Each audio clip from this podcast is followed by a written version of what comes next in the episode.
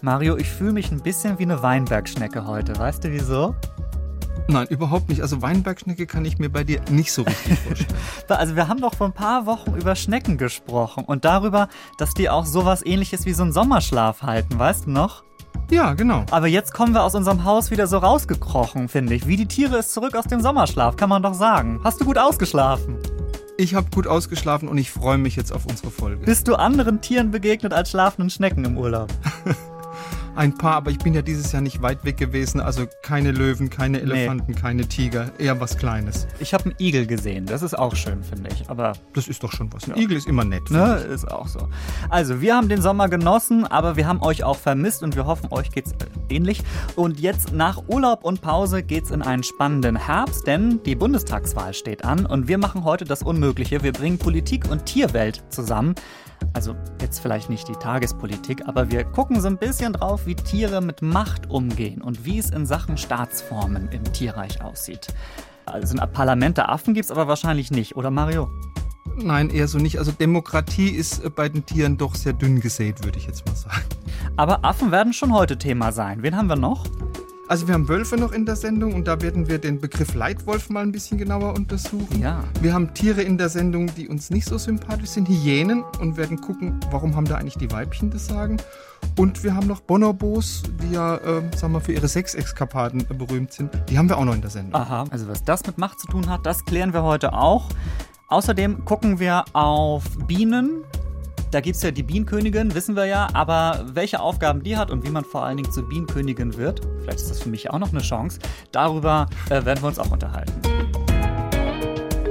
Wie die Tiere, der Podcast von Bremen 2 mit Daniel Kähler und Mario Ludwig. Ja, willkommen. Schön, dass ihr mit uns aus der Sommerpause zurückgekommen seid. Wir sind euer Tierpodcast von Bremen 2. Jetzt wieder alle zwei Wochen zum Beispiel in der ARD Audiothek. Wir gucken immer, wie Tiere durchs Leben kommen und wie sie sich organisieren und wo es auch Parallelen gibt zwischen den Leben von Mensch und Tier. Ja, und die bekannte Wie die Tiere-Koalition, die steht auch weiter nach der Sommerpause. Mario, unser Biologe, und ich bin von Bremen 2, ich bin Daniel. Eine Bundestagswahl mit Stimmzetteln und Jörg Schönborn im Fernsehen, der Zahlen vorliest, das gibt's im Tierreich eher nicht. Wir können aber ein bisschen drauf gucken, wie es so mit Macht aussieht und was das tierische Pendant vielleicht zur Bundeskanzlerin oder Premierministerin, Minister äh, sein könnte. Also Leute, die sagen, wo es lang geht. Äh, sowas scheint es ja auch bei Tieren zu geben. Mario, du hast gerade schon mal gesagt, in unserer Sprache gibt's den berühmten Leitwolf. Haben also Wölfe ihren eigenen Kanzler oder ihre eigene Kanzlerin? Nein, Wölfe gerade nicht. Also Leitwolf, das ist ja ein Begriff, der suggeriert, hey, Wölfe leben in einer ganz strengen hierarchischen Struktur. Aber so sind Wölfe überhaupt nicht. Also zumindest sind sie so nicht in der freien Natur. Weil dieser Mythos vom Leitwolf und der Mythos von dieser wirklich hierarchischen Rudelstruktur, der beruht auf ganz frühen Beobachtungen von Wölfen, die aber in Gefangenschaft gelebt haben. Also das heißt, dort, wo ganz viele Wölfe, die von ganz unterschiedlichen Plätzen gekommen sind, gezwungen waren, auf ganz engem Raum zusammenzuleben und die eben, weil es da ein Gitter gab, weil es da einen Zaun gab, nicht abwandern konnten und sich ein eigenes Revier suchen konnten. Das heißt, Wölfe in Gefangenschaft sind deshalb immer gezwungen, sich zu arrangieren.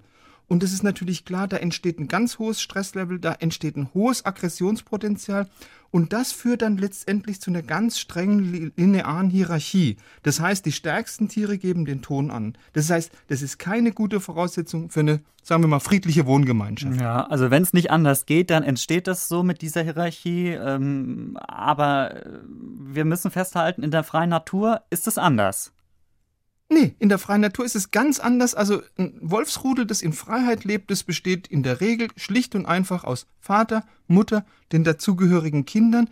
Das heißt, Wölfe leben eigentlich in einer ganz ähnlichen Familienstruktur wie wir Menschen. Also ich würde es mal sagen, die Kleinfamilie Wolf. Mhm. Das heißt, die wahren Leitwölfe im Rudel, das sind die Elterntiere und diese Elterntiere bleiben im Regelfall auch ein Leben lang zusammen. Und das Rudel ist eigentlich gar nicht so riesig möglicherweise. Es kann auch äh, so eine etwas größere Familie sein.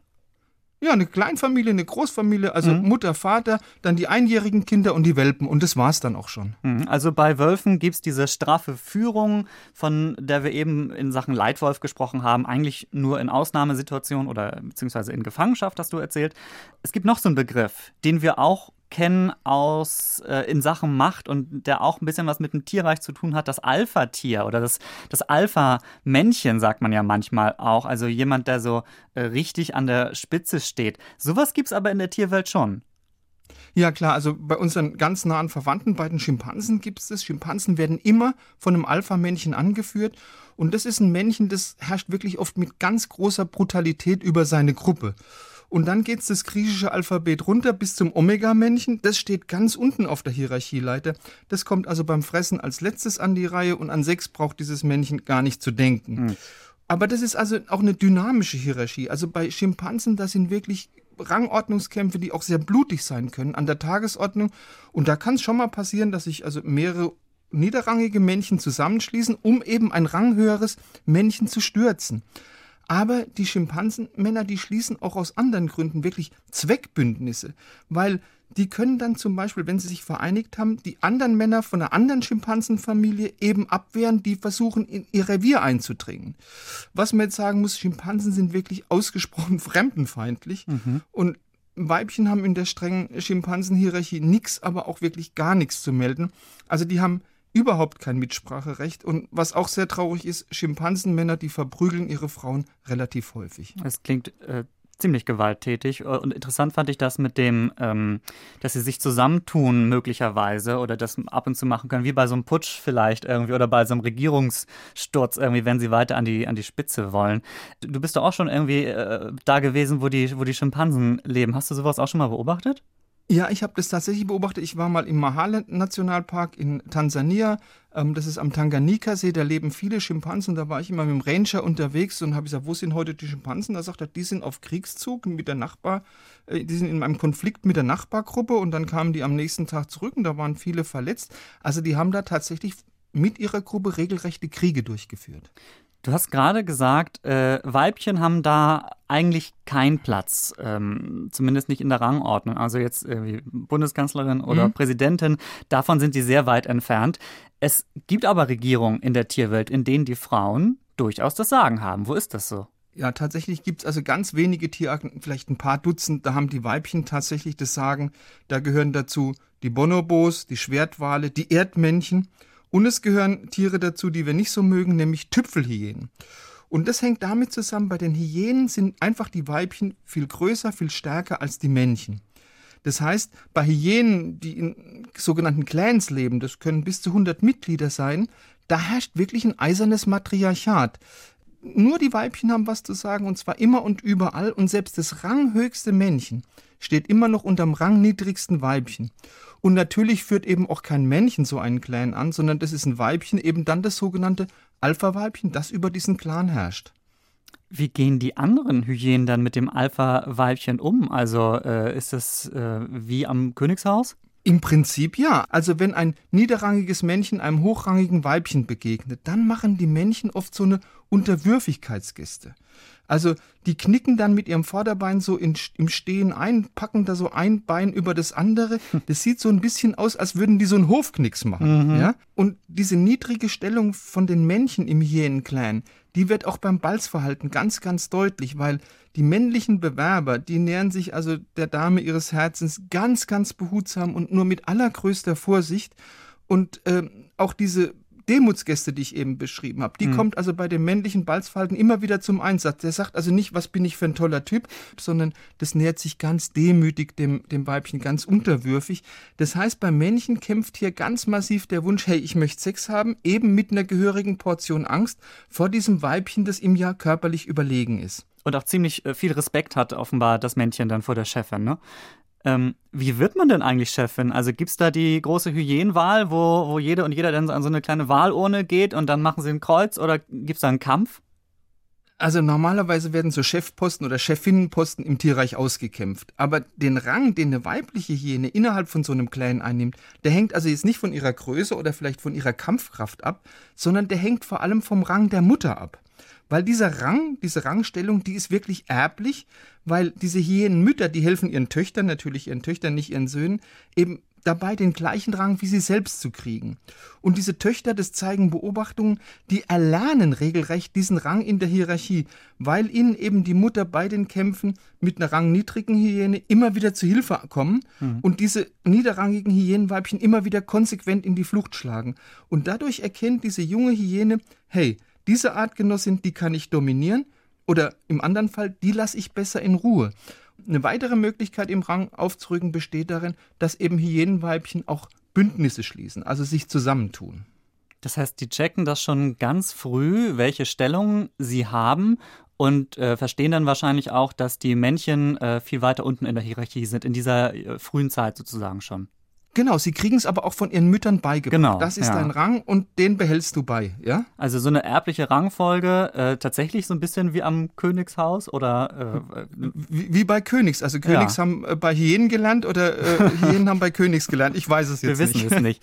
Ähm, das waren jetzt ziemlich strenge Regierungsformen. Ähm, also wenig Kuschelkurs. Äh, wie sich andere Tiere selbst regieren und welche Regierungschefinnen es noch gibt. Darüber sprechen wir gleich weiter, würde ich sagen. Wir machen jetzt erstmal eine kleine Pause. Ähm, und zwar mit unserer wunderbaren Rubrik hier. Wie die Menschen über Tiere reden. Hier geht es immer um Sprichwörter, in denen Tiere vorkommen und die wir eigentlich wie selbstverständlich benutzen. Aber woher diese tierischen Sprichwörter und Redewendungen kommen, das wissen wir oft gar nicht. Mario weiß das aber. Worum geht es diesmal, Mario? Es geht diesmal um Kühe, genauer gesagt um die Redewendung, das geht ja auf keine Kuhhaut. Ah, ja, das ist aber tatsächlich ein bisschen was äh, Gebräuchlicheres, finde ich auch so, ne? Also irgendwie, äh, wann benutzt man das? Wenn, wenn jemand äh, einen äh, nervt irgendwie so nach der Zeit oder anlügt immer wieder, ne? Ja, wenn du sagen willst, hey, das ist mir alles zu viel. Also, wenn was den Rahmen sprengt, dann sagt man, hey, das geht doch auf genau. keine Kuhhaut. Die Frage ist natürlich, was hat es das Ganze mit einer Kuh zu tun? Ja, die arme Kuh. Ein Pferd, ein Hund oder eine Katze, genau. Ja, was hat es damit zu tun? Also, äh, ja. ich, wenn ich jetzt mal überlegen würde, äh, ich finde schon, dass Kühe sehr ähm, ruhige, also sie können sehr ruhig sein. Also ich könnte mir vorstellen, sie halten viel aus. Vielleicht hat es was mit dem Gemüt der Tiere zu tun. Also äh, ganz kalt. Äh, Aha. Das hängt einfach damit zusammen, dass wir in Europa bis ins 12. Jahrhundert ja kein Papier gekannt haben. Okay. Äh, damals hat man noch auf Pergament geschrieben. Und woraus wurde Pergament angefertigt? Aus Tierhäuten, vorzugsweise von Schafen und von Ziegen. Nur die ganz großen Pergamente, die hat man aus Kuhhäuten hergestellt. Mhm. Und im Mittelalter hat man auch geglaubt, der Teufel würde Listen führen über jeden Menschen, die auf Pergament geschrieben waren, und auf diesen Listen sind alle Sünden von diesem Menschen aufgezeichnet. Und die Listen hat der Teufel deshalb geführt, damit er beim ewigen Gericht eben Beweismaterial über diese Sünden von den Menschen in der Hand hat. Wenn jetzt aber im Laufe von einem Leben so viele Sünden zusammengekommen sind, dass sie noch nicht mal auf eine Kuhhaut gepasst haben, ja. dann hat man es mit einem besonders schlimmen Sünder zu tun gehabt. Jetzt muss ich dazu sagen, eine Kuhhaut ist etwa vier Quadratmeter groß. Da musst du also wirklich schon ganz, ganz viel gesündigt haben.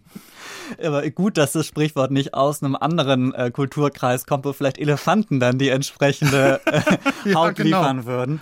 Ähm, also guck an, der Teufel, haben wir heute gelernt, schreibt auf Kuhhaut. Wenn euch auch ein Sprichwort unterkommt, in dem ein Tier eine Rolle spielt und von dem ihr sagt, ey Mario, Daniel, check das mal ab, warum das so ist, schreibt uns gerne, zum Beispiel auf bremen2.de oder über Instagram, da heißen wir auch einfach wie die Tiere. Ähm, habt ihr auch schon immer mal wieder gemacht ähm, und das kommt alles in unsere Liste und Mario und ich schauen dann immer, welches Sprichwort nehmen wir als nächstes und ähm, ja, werden unsere Sprache auch tierisch noch neu entdecken in nächster Zeit. Mario, das hatte vorhin so ein bisschen was von Diktaturen. Also die meisten Regierungsformen, die du uns bislang aus der Tierwelt vorgestellt hast. Bei den Wölfen war es ein bisschen was anderes, aber sonst schon ziemlich brutal. Du hast mir aber versprochen, es geht auch ein bisschen sanfter. Bitte, bei welchen Tieren ist es vielleicht nicht ganz so brutal und streng? erfreulicherweise bei unserer nächsten Verwandtschaft im Tierreich bei den Bonobos. Das heißt, bei Bonobos gibt es ein sogenanntes Matriarchat. Wenn es in der Bonobo-Gruppe Konflikte zwischen den Geschlechtern gibt, dann sind es wirklich in fast allen Fällen die Männer, die als Verlierer dastehen. Und das, und das ist der Unterschied zu Hyänen, obwohl die Bonobo-Männchen viel größer und viel stärker als die Weibchen sind. Das heißt, wie kriegen die Weibchen das hin, dass sie die Männchen dominieren können? Die bilden einfach Koalitionen. Das heißt, ein Männchen, das mit einem Weibchen Streit anfängt, das hat ruckzuck gleich mit mehreren Weibchen zu tun. Und zwei, drei Weibchen sind natürlich auch dem stärksten Bonobo-Mann überlegen. Und da stellt sich natürlich die Frage, warum kontern die Bonobo-Männer das nicht und schmieden ihrerseits Ja. Koalitionen, schmieden ihrerseits Bündnisse, um so wieder sozusagen die Oberhand zu kriegen. Aber das schaffen die Bonobo-Männer aus irgendwelchen Gründen nicht. Die sind nicht in der Lage, Koalitionen zu bilden. Das heißt, es sind keine guten Networker. Nee, und auch, also es ist ein bisschen blöd, weil wir wissen ja auch aus der Politik gemeinsam irgendwie Kräfte vereinen, um Positionen durchzusetzen. Manchmal auch parteiübergreifend, das wäre äh, nicht schlecht, aber komisch, dass die das nicht kriegen. Vielleicht sind die zu eigensinnig irgendwie und wollen unbedingt ihren Punkt durchbringen. Wir wissen es nicht, ne? Genau, möglicherweise sind sie einfach zu eigensinnig. Das Ja. kann durchaus sein. Wer führt denn die Bonobo-Gruppe an? Du hast schon gesagt, eine Anführerin. Natürlich ist es eine Anführerin, aber im Gegensatz jetzt zur Hyänen-Clan-Chefin ist es ein erfahrenes Weibchen und das führt in den allermeisten Fällen wirklich diese Gruppe mit einer sanften Hand. Jetzt muss man wissen, die Männchen und die Weibchen haben innerhalb von dieser Gruppe jeweils ihre eigene Rangordnung und der soziale Status der Bonobo-Männer, der richtet sich jetzt nach dem Rang der Mutter. Und das geht sogar so weit, dass der Sohn von einer ranghohen Bonobo-Dame auf der Hierarchieleiter über einem niederrangigen Weibchen stehen kann. Also auch das gibt's. Mhm. Äh, Entschuldigung, ich musste gerade einmal was überlegen. Der Sohn von einem ranghohen Bonobo-Weibchen kann also Steht- auch über einem. Im niederrangigen Weibchen stehen. Ah, okay, das ist dann ein bisschen komplizierter als bei den Hyänen sozusagen. Deutlich komplizierter, aber es funktioniert. Also da kann schon auch mal ein, ein Männchen kurzfristig über einem Weibchen stehen. Ah, okay, gut. Aber es ist die Mhm. Ausnahme, ne? Was ist denn, wenn es da denn doch mal zu Konfliktfällen kommt? Weil das ist ja dann immer die Situation, wo es dann wirklich ähm, ja, sketchy wird. Ja, dann wird's reichlich sexy, weil, also Oh reichlich aufregend, weil, weil also Streitigkeiten und Konflikte in der Bonobo-Gruppe, die löst man, dass man also kräftig Sex miteinander hat. Okay. Das haben Wissenschaftler herausgefunden. Also Sex baut bei Bonobos offensichtlich Aggressionen ab und stärkt auch dieses Gemeinschaftsgefühl. Also die folgen da dem alten Hippie-Motto, make love not war. Also man schläft lieber miteinander, als dass man sich prügelt. Und deshalb sagen Wissenschaftler auch gern zu den Bonobos die Hippie-Schimpansen. Ach, ich finde, das ist ein sehr schönes Vorbild, auch für unsere parlamentarische Demokratie. Ja. Wobei ich mich schon frage, wie das denn im Bundestag wäre, also fraktionsübergreifende Bekanntschaft. Naja, können wir denn ja vielleicht an anderer Stelle weiter diskutieren nach der Wahl. Mm, Also nach dieser ähm, etwas ja, äh, ja, Hippie-Gemeinschaft, wie du es gerade schon gesagt hast, und wo mit etwas sanfterer Hand geführt wird, sollten wir jetzt äh, vielleicht mal von den Säugetieren ähm, weggehen, weil wir haben noch andere Tiere, über die wir sprechen müssen. Es ist nämlich ganz anders bei den Insekten. Die können wir ja nicht außen vor lassen, wenn wir über Macht und Regierungsform sprechen. genau. Äh, denn wir haben es eben schon angedeutet, es gibt da natürlich die Königin. Also bei Bienen weiß ich es, ich glaube bei Ameisen äh, und so weiter auch. Also oh, oh, oh, ich, ich sag mal was anderes, Mario. Äh, wie edel ist das Leben als Insektenkönigin? Gar nicht so Ja. schlecht. Also ich will noch mal was sagen, bei den Termiten gibt es sogar Königinnen und Könige. Ah. Aber ich will das mal wirklich am Beispiel von der Bienenkönigin erklären. Also ganz klar, der wichtigste Job von der Bienenkönigin ist es, Nachwuchs zu produzieren, also den Fortbestand ihres Volks zu sichern. Und das macht die wirklich mit ganz, ganz großer Effizienz. Also eine Bienenkönigin legt ein Ei pro Minute. Am Tag sind es 1440 Eier. Ja. Aber das ist schon deutlich mehr als nur eine Gebärmaschine. Also die lenkt eben auch, sagen wir mal, die gesellschaftliche Ordnung im Bienenstaat. Und zwar hat die einen Botenstoff, den sie abgibt, das ist die sogenannte Königinnensubstanz. Und damit sorgt sie, dass die Fruchtbarkeit ihrer Untertanen, also der Arbeitsbienen, unterdrückt wird. Und sie sorgt damit auch dafür, dass der Bienenstaat zusammenbleibt. Und wenn jetzt keine Königinnensubstanz mehr produziert wird, dann erkennen die Niederrangigen, also die Arbeitsbienen, hey, es ist höchste Zeit, eine neue Königin heranzuzüchten. Und wer wird dann Königin? Also haben die denn wenigstens die Wahlurne mit Stimmzettel? Also das entscheiden die Arbeiterinnen, genauer gesagt die sogenannten Ammenbienen. Ja. Das sind die Bienen, die eben für die Brutfürsorge im Bienenstaat verantwortlich sind. Also das Leben einer Königin, das beginnt wie das von jeder anderen weiblichen Biene, nämlich ganz normal im befruchteten Ei, das die alte Königin zuvor in eine Zelle gelegt hat. Und aus den vielen tausend Eiern, die sich zur gleichen Zeit im Volk befinden und aus denen normalerweise eigentlich ganz normale Arbeiterinnen werden, da suchen die Ammenbienen einige wenige aus, aus denen dann die Königinnen entstehen. Und von denen bleibt dann am Ende nur eine einzige im Bienenstaat. Welche und warum das so ist, das weiß man noch nicht so genau. Das heißt aber auch eine Bienenkönigin, die erfährt schon im frühesten Kindesalter, also schon im Larvenstadium eine Sonderbehandlung. Die übrigen Bienenlarven, die werden sehr schön mit Nektar gefüttert. Die Larve der Königin, die wächst in einer sogenannten Weißelzelle, also in einer speziellen Zelle heran. Und die wird eben nicht mit Nektar, sondern mit diesem berühmten Gelee Royal gefüttert. Hast du vielleicht schon mal gehört. Das ist also eine ganz, ganz hochwertige Futtersubstanz, die in den Kropfdrüsen von diesen Arbeiterinnenbienen gebildet wird. Bis das Wort mit den Drüsen kam, fand ich, dass es ganz lecker klang. Aber jetzt bin ich mir doch ein bisschen unsicher. Aber für die, für die Bienen scheint es sich zumindest am Anfang des Lebens auf jeden Fall zu lohnen, Königin zu sein. Ähm, du hast gesagt, die, diese Ammenbienen, die wählen mehrere Königinnen aus. Wie wird dann daraus die eine? Weil sie haben ja nur eine Königin am Ende. Ja, die anderen werden getötet. Ach so. Also da ist es relativ brutal. Ja, Mensch. Die erstgeschlüpfte Königin tötet dann die anderen. Wie schön. So, und wenn ihr mehr darüber wissen wollt, zum Beispiel wie in einem Ameisenstaat äh, das Leben so ist, äh, dann scrollt mal, nachdem ihr zu Ende gehört habt, ganz weit zurück in unserem Podcast-Feed bis zur Folge Wie die Tiere wirtschaften. Denn da sprechen wir über Ameisen und die Arbeitsverteilung im Ameisenstaat. Also wenn ihr ein bisschen mehr in die Insektenwelt eintauchen wollt, dann geht dorthin nach dieser Folge. Mm, Und mindestens so heiß, jetzt kommt eine Überleitung, die ich in der Moderationsschule sehr intensiv geprobt habe, mindestens so heiß wie die drei Leute, die bei der Bundestagswahl Regierungschef oder Chefin werden wollen, bin ich jetzt heiß auf einen Sieg, den ersten Sieg nach der Sommerpause, nämlich hier in unserem Spiel. Welches Tier klingt hier? Ich hatte schon Angst, dass du sagst, genauso heiß wie die Oh Kandidatinnen sind diese drei. Gottes Olaf Willen. Scholz ist super heiß. Super heiß, richtig heiß. Ähm, äh, hallo Tinja, Hi. schön, dass du da bist. Hi, Tinja aus dem Bremen 2 Team, unsere Spielleiterin heute. Ja, frisch zurück aus dem Sommerurlaub. Ich freue mich, dass äh, wie die Tiere, dass ihr wieder aus der Sommerpause zurück seid. Hast du Tiere im Urlaub gesehen, fällt mir gerade ein. Ja, Was? und äh, Mario und ich, wir hatten auch äh, schön auf Instagram nämlich einen Talk dazu, ne? Ich habe nämlich, ich war in Dänemark und was macht man in Dänemark nicht viel, außer mit dem Kescher manchmal so ein bisschen Krabben einfangen. Und äh, das haben wir gemacht und natürlich auch die Krabben wieder freigelassen. Aber wir hatten wirklich die große Frage, beißen Krabben eigentlich in den Zeh? Sind wir da leicht, äh, so ein bisschen zu, wie heißt es, leichtsinnig gewesen? Ach so. Und da hat, ähm, ich habe das nämlich gepostet auf Instagram Mhm. ähm, und dann habe ich Mario gefragt, ob wir da ein bisschen gefährlich unterwegs waren. Ne, Mario? Aber sind sie ja nicht. Also so eine Strandkrabbe, die kann dich ein bisschen zwicken, aber da ist nicht gleich die Zehe ab. Aber, Aber wenn, hast du die. Scheren gesehen von. aber wenn, das so, ein- wenn das so ein Taschenkrebs, wenn das so ein Taschenkrebs macht, dann kann das schon wirklich unangenehm werden. Oh ja, aber es, es hat mega Bock gemacht, irgendwie die äh, zu beobachten mit ihren Kämpfen und so. Naja, und Quallen habe ich auch gesehen, sogar eine Feuerqualle in der Ostsee. Mhm. Naja, so das zu meinen Tiergeschichten im Urlaub. Ja, mehr, mehr, mehr Tiere als, als ich gesehen habe, auf jeden Fall. Ja, ja, äh, seid ihr bereit oder was? ja was müssen wir denn jetzt Allzeit machen? Wie immer, wie vor der Wie- Sommerpause. Wie immer, Ja, aber mm. wir erklären es nochmal, falls äh, Menschen dabei sind, die uns hier zum ersten Mal hören. Oder Tiere. oder Menschen oder Tiere, alle sind willkommen.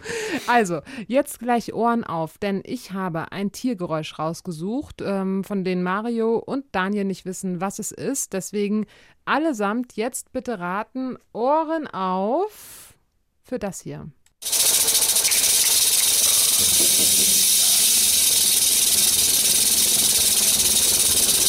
Nein, das bin ich nicht mit meiner Samba-Gruppe. Ich wollte gerade sagen, so hat, in, hat er die Techno-Szene in Berlin geklungen, Anfang der 90er. So, habt ihr Äh. Tipps, äh, Ideen? Das ist ein Vogel, ne? Nein. Nein. Das ist eine sehr wilde Krabbe. Äh, Darf ich nochmal? Ich finde es so toll. Vielleicht nicht so lang. Nicht so lang. Mhm. Oh Gott.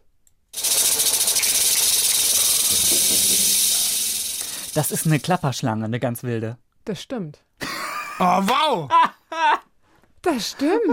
Ja, Richtig. könnt ihr mal Daniel, sehen, ne? Super! Guck mal, ich notiere mir hier gleich nochmal. Wo habe ich's? Äh, Wow. Da ist jetzt nämlich sieben Mario. oder? Sie, ja, sieben zu sieben. So. Ich habe nämlich hier unsere große Liste an Tiergeräuschen mal nachgeguckt und wir hatten wirklich noch keine Klapperschlange. und ich wollte, ich wollte selber mal wissen, wie klingt so eine Klapperschlange eigentlich. Und wisst ihr, Mario weiß es natürlich, dass die 90 Mal in der Sekunde ihren Schwanz bewegen kann, damit die so ein Geräusch macht mit ihren Hornschuppen. Ja, Macht sonst sie klingt das ja Genau. viel langsamer. Ja. Ne, das geht ja nicht.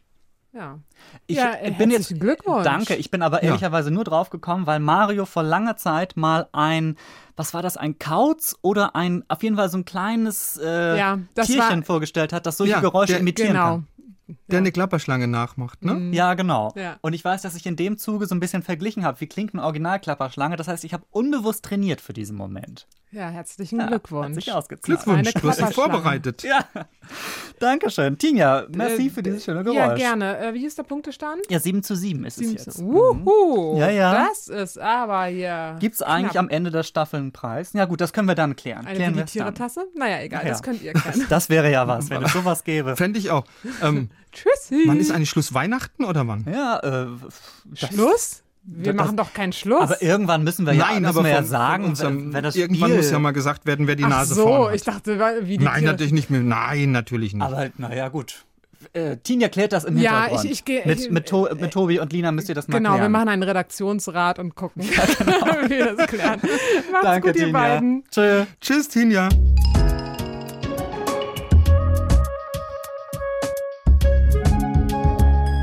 Jo, ähm, wie schön. Das ist doch ein schönes Ende für mich. Aber äh, nochmal zurück auf die Tiere, die mit Macht umgehen, nämlich ähm, nicht so richtig demokratisch. Äh, das Tierparlament gibt's eher nicht, aber es gibt Schimpansen, die ziemlich brutal regieren. Andererseits auch Bonobos, die so ein bisschen hippie-mäßiger unterwegs sind und wo es etwas sanfter zugeht, zum Glück. Und wir haben auch gelernt, Königin zu sein, kann ziemlich anstrengend sein, wenn man sich ständig um den Nachwuchs kümmern muss, zum Beispiel. Mm, Aber schön irgendwie auch, dass die Bienen Familienarbeit und Regierungsgeschäft unter einen Hut bringen können. Das ist ja auch ein tolles Vorbild. Was ich schon irgendwie den Gedanken schön fand, Mario, wenn es ein Tierparlament gäbe, also gibt es ja nicht, aber ein Parlament, in dem alle Tiere drin wären, was glaubst du, wer wäre dann der Chef? Wer wäre dafür geeignet? Also der Legende nach wäre es äh, natürlich der Löwe, der König der Tiere, aber man weiß ja, männliche Löwen sind eigentlich äh, ziemlich faul, die würden nicht Ja. in Frage kommen. Vielleicht so eine erfahrene Elefantendame, würde ich sagen. Die eine Elefantenrunde macht, möglicherweise. Genau. Mit den, mit den anderen äh, Chefinnen und Chefs. Ich, Chefs. ich denke mal, es wäre eine Giraffe, weil die kann alles gut überblicken und ist auch ein bisschen Auch ru ruhiger vielleicht. Ne? Fände ich irgendwie ganz gut. Wenn ihr anderer Meinung seid, dann wählt das Tier, das am ehesten geeignet ist, um die Geschicke der Tierwelt zu lenken. Schickt es mir auf unser Instagram-Account wie die Tiere. Ihr könnt uns aber auch einfach nur so da folgen und kriegt dann immer schönes Tierwissen von uns. So, und wir müssen jetzt eine kleine Postecke machen. Mm, Mario, denn es kam ein bisschen was an bei uns tatsächlich. Zum Beispiel schreibt eine Hörerin auf Instagram, ähm, ich weiß ihren Namen leider nicht, aber sie schreibt eine sehr nette Nachricht und zwar ihr zehnjähriger Sohn hört alle unsere Podcast-Ausgaben, schreibt sie. Finde ich schon mal sehr gut. Und sie wünscht, sie wünscht sich unbedingt, oder der Sohn wünscht sich unbedingt mehr Schlangen bei uns im Podcast, was wir heute ja schon mal eingelöst haben mit dem Rätsel. Aber wir müssen mal gucken, Mario. Vielleicht können wir ja noch das ein oder andere Schlangentier bei uns unterbringen demnächst. Also da ist noch Luft nach oben, das können wir schon machen. Ja, also eure Tipps und Vorschläge, die sammeln wir alle. Wir können sie vielleicht nicht immer sofort umsetzen, weil wir natürlich immer ein bisschen im Voraus auch planen und gucken, aber wir sprechen über alle Tipps von euch und versuchen die auch einfließen zu lassen. Mm, Und daher, es gab auch nochmal Post in der Sommerpause. Mm, Für mich direkt.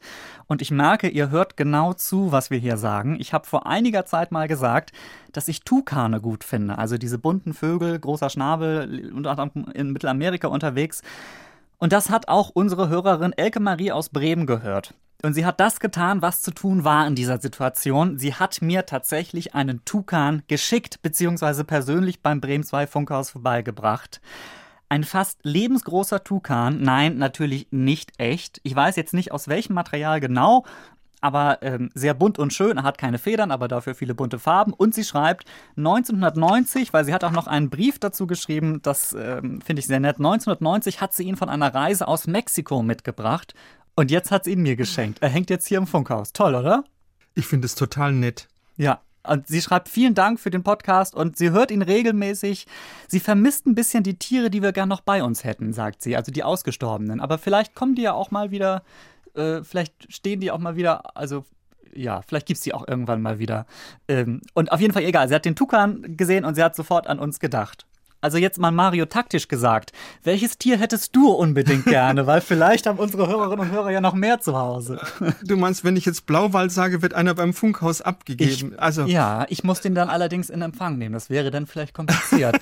Aber wir kriegen das Also- schon hin. Hm. Naja. es gibt ja ein Tier, für das ich total begeistert bin. Das ist ganz schlicht. Das ist eine Katze. Ich bin ganz Nein, keine. Katzen vorbeibringen, Leute. Bitte nicht. Bitte nicht. Das, das kriegen wir nicht hin, äh, das zu organisieren, dass die dann nach Karlsruhe zu Mario kommen. Okay, wir denken darüber nochmal nach. In zwei Wochen sind wir wieder da mit einer neuen Folge wie die Tiere. Und dann sage ich mal, vergesst das heile, schöne Tierleben, denn es geht darum, wie Tiere mit Drogen und Alkohol umgehen. Oder eben auch nicht umgehen können. Oder verantwortungsvolles Trinken, Mario, gibt es das im Tierreich überhaupt? Verantwortungsvoll eher nicht. Ja, ne? Aber es wird, es wird trotzdem spannend und lustig. Oder gerade deswegen. Es wird vielleicht sehr auch. unterhaltsam. Es wird sehr unterhaltsam. Auch ein bisschen jetzt schon. gefährlich vielleicht, ne? Ja, auch ein bisschen gefährlich. Also freuen wir uns drauf. In 14 Tagen die nächste Folge. Überall, wo es Podcasts gibt. Am besten in der ARD Audiothek, aber auch auf bremen2.de, auf Apple Podcast und übrigens neu jetzt auch auf Spotify. Also ihr könnt uns gar nicht entkommen. Wir schlängeln uns in jede Podcast-App, die ihr habt, auf jeden Fall. Bis dann. Tschüss. Wie die Tiere. Der Podcast von Bremen 2. Alle Folgen in der ARD Audiothek.